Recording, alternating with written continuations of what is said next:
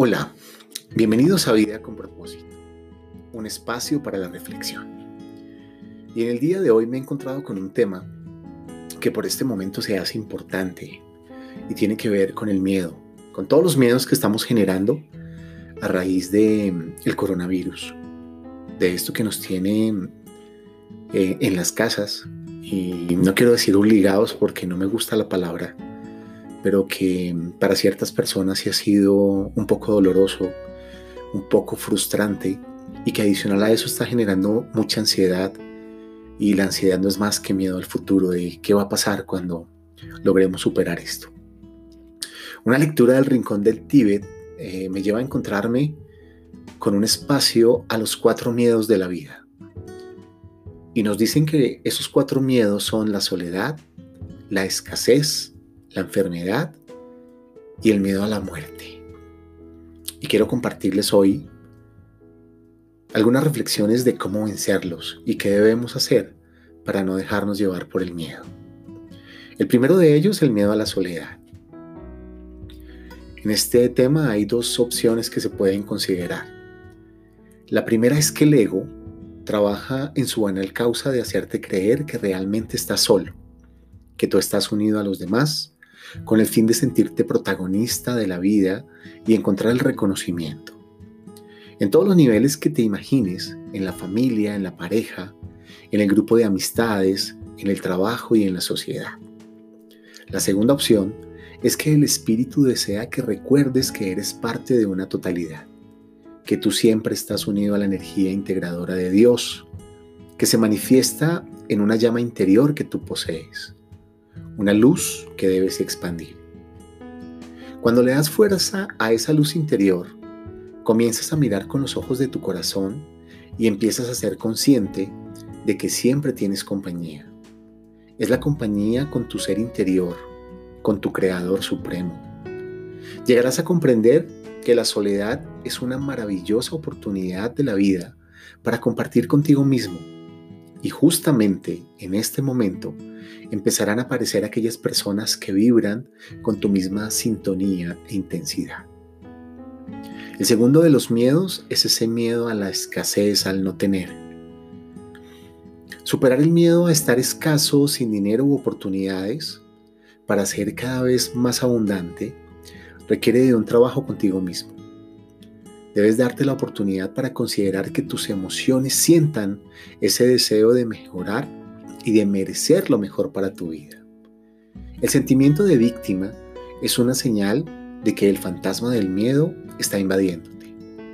Hay una palabra de siete letras que cuando la repites empiezas a dar claridad al estado de abundancia que hoy tienes. Y esa palabra es gracias. Cuando agradeces por todo lo que tienes, en este momento y por lo que llegará a ti, comienzas a ser perceptible de todas las cosas que Dios te ofrece cada día. Puedes decir gracias a Dios por abrir los ojos en este día, por poder respirar. Gracias por la cama en la que duermo, gracias por las situaciones que aparecen adversas, pero que traen grandes aprendizajes y me dejan sabiduría. Gracias a Dios por la sonrisa que me regaló esa persona que no conozco.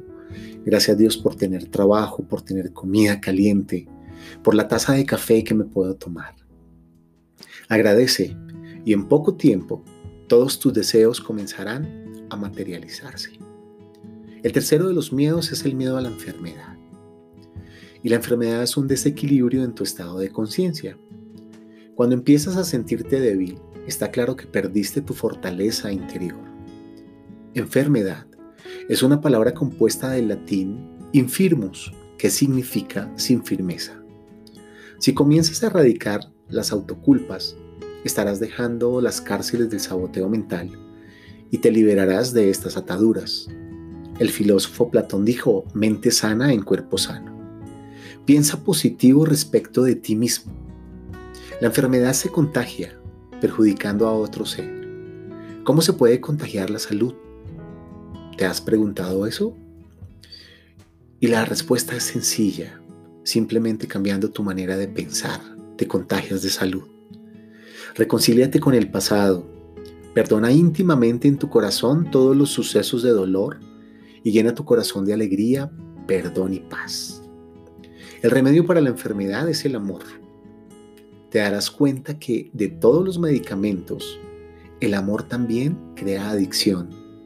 Conviértete en un adicto al amor. Llénate de amor, ya que nadie puede otorgar de lo que no tiene. Da amor y recibirás amor. Estarás cada vez más sano y lleno de vitalidad. El mundo necesita que estés saludable para poder cumplir tu rol de ser un gestor de cambios en este planeta, que necesita en este momento curar su alma. Si hay algo de lo que podemos estar seguros es que cuando Dios lo disponga, partiremos de esta vida, no antes ni después. Cuando el médico nos da esa primera nalgada en algunos casos para que comencemos a respirar, se activa esa cuenta regresiva, ese tic-tac que nos indica que vamos yendo hacia el día que debamos parar. Es por eso que la vida es un constante pre-parar, es decir, una invitación a trascender en cada instante vivido hasta que llegue nuestro turno de parar. El cuarto de los miedos es el miedo a la muerte.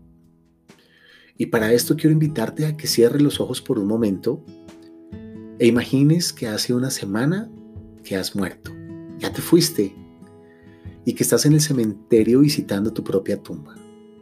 Miras tu lápida, lees tu nombre, tus fechas de nacimiento y tu fecha de partida de este mundo. A continuación piensa en cuál es la frase que escribiría la humanidad acerca de ti en tu propia lápida.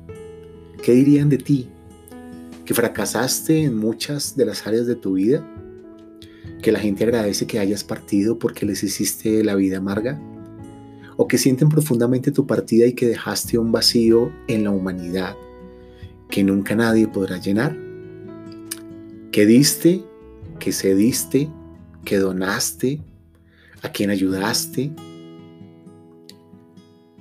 Si te es posible, Escribe en un papel qué es lo que deseas que quede grabado en la piedra cuando partas de este mundo.